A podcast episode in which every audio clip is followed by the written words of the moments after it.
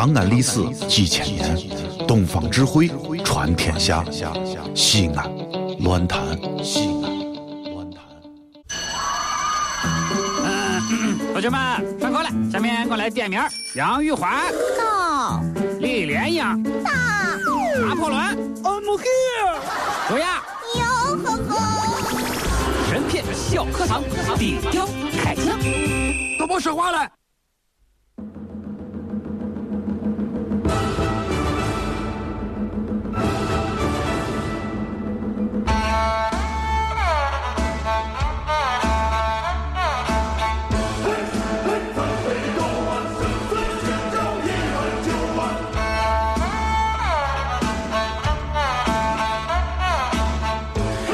神片小课堂，今天我们来说一说《水浒传》第六十二回。一百零八将里面，谁是同性恋呢？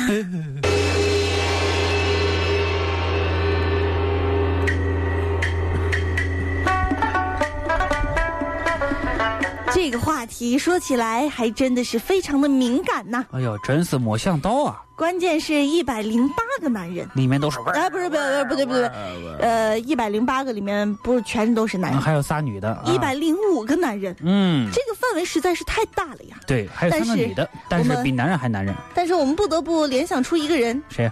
燕青。燕青。哎，你怎么知道的？你说他跟李诗诗，你说李诗诗对他那么好，你说他嗯怎么就不跟李诗诗好呢？嗯，他是不是有女女朋友了呢李诗诗跟我一样是女神呢，那 她是女神，你女神经病。对吧？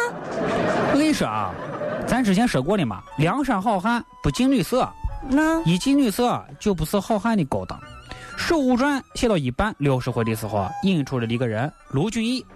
卢俊义也是个在女色上啊，这个原文是说不十分要紧的人，嗯却与燕青的关系非同一般。你看燕青这名字啊，听着我听着名字我就感觉这个小燕子传花，你青青河边草，嘿，它是这两首歌的组成部分这俩首歌，啊，嗯，男不男女不女的。什么样的？哎，人家长得帅啊，照你帅的名字男不男女不女嘛？看他的绰号啊，不叫别的，嗯，偏名叫浪子。浪子燕，浪子啥意思啊？流浪的儿子，浪，流浪哪儿缺乞丐呀、浮浪子弟的意思，一般是指不受道德约束的人。对那尤其是不务正业、过着放荡生活的人。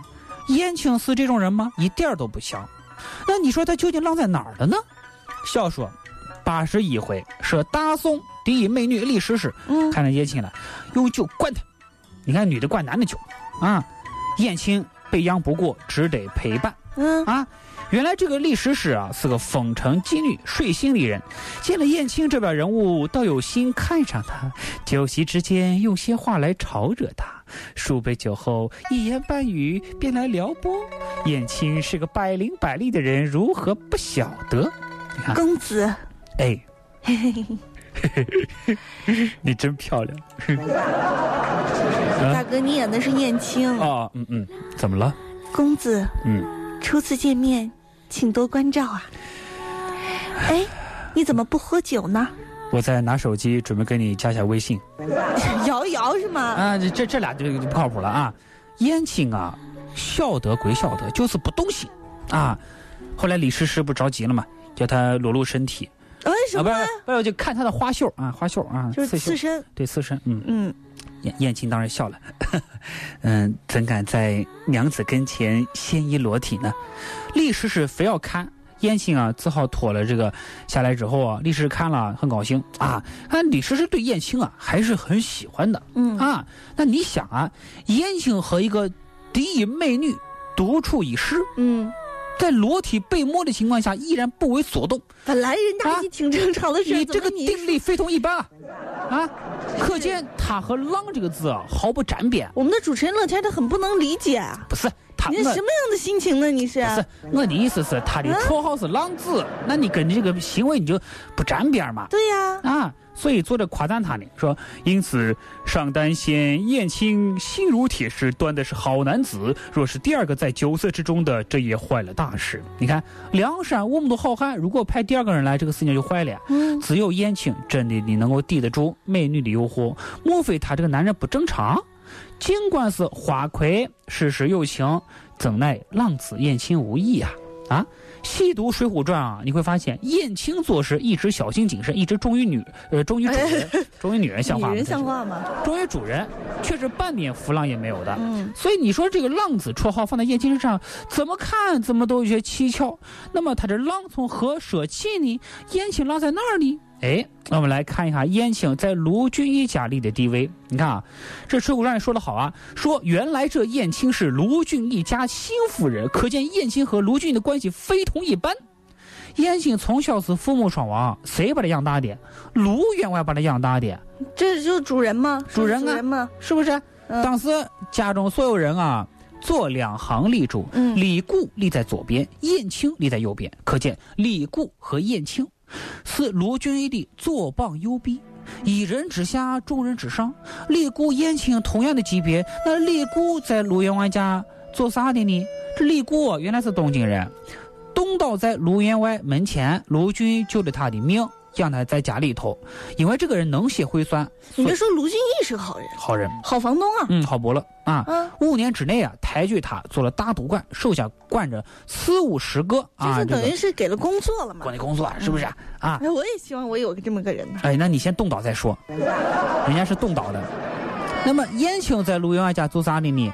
很奇怪，嗯，不知道他干啥的，既不用跟卢俊义外出谈生意，也不用在家里管账目，就是没有一个特定的工作，但是还住在人家家，关系还贼好。这就白养了一个漂亮小伙呀！哎，啊，这关系太微妙了。嗯卢员外怎么称呼他？怎生不见我那一个人？称燕青为我那一个人。这我那谁嗯，那谁呀？你那一个人是谁呀？对，小燕子呢？小穿花衣青青河边草呢？啊。卢员外不高兴的时候咋说？一脚踢倒燕青，大踏步便入城来。哎，又完全没把他当回事儿。就是跟燕青这个关系让他很很匪夷所思，像兄弟又不像兄弟，对吓人呢又不像个吓人，啊。好朋友吧又不像好朋友，同桌就更没可能了，搭档嘛。哎呀，好好了，你这想太多。后来后来有人猜出来了，这燕青莫不是卢员外养的一个娈童啊？燕青，我跟你说，就是卢员外养的娈童。嗯，娈童啥意思？被猥亵的美少年，这个意思。不过在明朝呢，我跟你说，那个时候环境啊，并不以好男色为耻，啊，那玩弄男男童可以满足有些人畸形的这个性欲，又可以以道德楷模自居。为什么呢？我不近女色。他觉得不近女色就是道德楷模，不受法律惩罚，不受道德谴责，在在在他们当时社会规范里面还没有这一条这是一种时尚。啊。这娈童长大之后到一定年这纪啊明朝啊，说明朝的啊，啊，明朝啊，万一人这个时候打开广播，你说听到你说的这一节，哎呀，断章取义了啊！可以自然的脱离关系，嗯，不受到歧视。这燕青就是卢员外家养的娈童，从哪看得出来？你看啊，燕青出场的时候咋描写的？戴一顶木瓜星，攒顶头巾，衬里银丝纱团领白衫，系一条蜘蛛般红线压腰，着一双土黄皮油绑夹靴。多土啊！嗯嗯嗯，你再听啊，周若涂朱，情如点漆，面似堆琼，有出人英武，凌云志气，姿禀聪明，这说长得好看，长得好看，可一看就是个灵性娃，而且还写什么呀？嗯，说他是风月丛中第一名。就是长得最帅的那个，哎，这两首词啊，我跟你说，就是这个货长得帅我，跟你据说明燕青啊有很浓烈的脂粉气，对，燕青喜欢穿女装啊有有吗？啊！你想啊，红线压腰，香罗手帕，鬓上插花，唇涂口口红啊，是不是？好娘哦，啊，这分明说的是个女人啊！嗯卢员卢员外把她当女人养的，尤其什么风月风月丛中的风月什么意思啊？咱就不用多解释了吧？嗯，不是说燕青喜欢出入风月场所，而说她是风月场所的一元，也就是南极，对不对？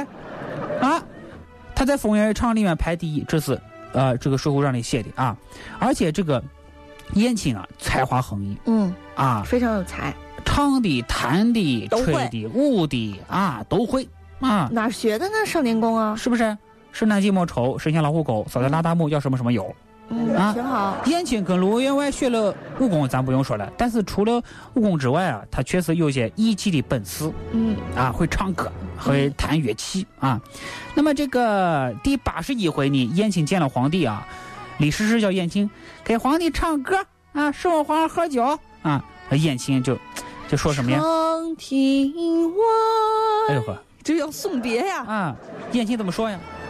所记无非是淫词艳曲，如何敢服侍皇上？就说他学的歌啊，都是些风月场所里乌七八糟的黄段子、淫词艳曲，所以不敢在皇上面前唱。嗯啊，跟这环境不搭呀，是不是？这富豪卢员外啊，二十七岁才结婚，结了婚之后很少碰老婆，就是因为这个同同性恋，啊，真是同性恋倾向，当然不咋喜欢女色。嗯这就难怪他老婆后来跟人偷情了啊！燕青当时和这个卢俊义啊，这个这个燕青早就知道啊，娘子和李固有私情，但是不和卢俊义说，可见并不是绝对的忠诚，而是对主人同性恋情的一种变态的依恋。因为主人不近女色，燕青在家中地位才高，那当然是最好不过的。那么这么就好解释卢俊义外出为什么要带走李固，留下燕青，因为燕青对他老婆是不会有反应的，心如铁石，端的是好男子，老婆自然就不会后院失火。哎，所以这个明代小说啊，你发现没有？嗯，对同性恋的描写啊，普遍都是夸张的。就但但是他当时写进来的目的呢，嗯我觉得还是还是要反映当时的这个社会情境，哎，反啊就是反映这个在明代的时候呢，他的大环境是这样的，啊，而且是这样的写的啊，算是比较隐晦文明的了。所以我们要做的就是读出《水浒传》字面背后的意思。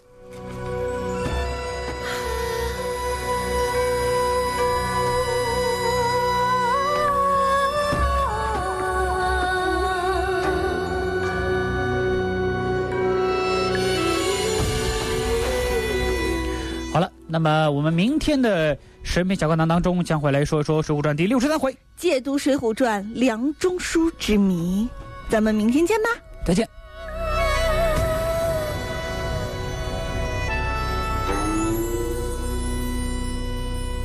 人生如梦中飞梦，且抛开